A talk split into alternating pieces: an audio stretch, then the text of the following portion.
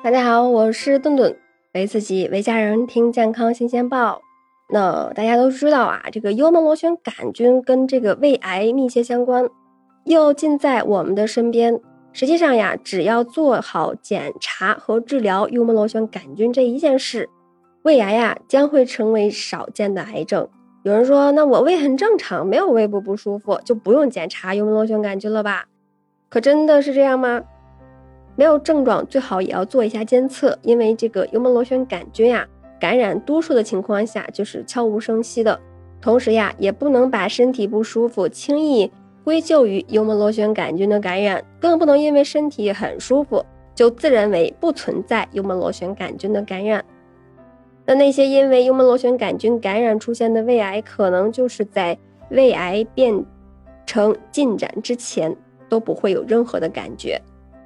那我们需要去检查治疗幽门螺旋杆菌，并不是因为自己有胃不舒服，那只是为了降低未来胃癌的风险。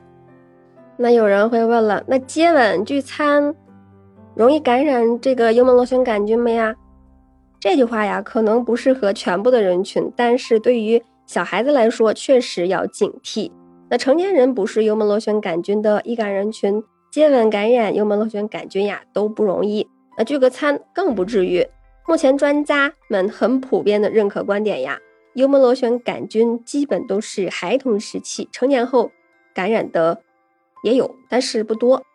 但是呢，聚餐时的公筷呀还是有必要的。孩童时呢是可以感染幽门螺旋杆菌的，不分餐就会增加他们感染的机会。再一个呀，理论上讲，唾液能够传播病原体呀，还有其他的一些。那有些人心理上也不能接受这种吃饭时唾液的交换。那从尊重他人、保护孩子的角度，别嫌麻烦，公筷呀还是要用起来的。那很多人就开始紧张起来了，这个幽门螺旋杆菌该怎么查呀？那我们在《新鲜报》第一千一百七十三期，标题是“藏在中国六亿人体内的致癌物，很多人都没有测过”这条声音里，跟大家详细。说了这个幽门螺旋杆菌的检测方法，大家可以听一下。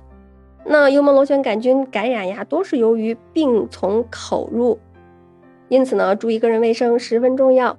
那生活中保持健康的生活方式，维持自身的内环境稳定，避免体内的菌群失调，则是一个最最根本避免患上幽门螺旋杆菌相关性疾病的方法。那在日常生活中，要自觉的健康生活，注意与人交往时呀口口相传的一些卫生问题。因此呀，在生活中需要注意以下几个方面。首先呢，要勤洗手，尤其是餐前洗手。同时呢，碗筷要消毒，尤其是与这个幽门螺旋杆菌阳性的患者共同进餐的时候，做到呀餐具分开。有幽门螺旋杆菌的感染者呢，就尽量主动的与他人分餐。那聚餐时呢，鼓励使用公筷。那除此之外呢，我们还为大家整理了关于幽门螺旋杆菌的十个真相。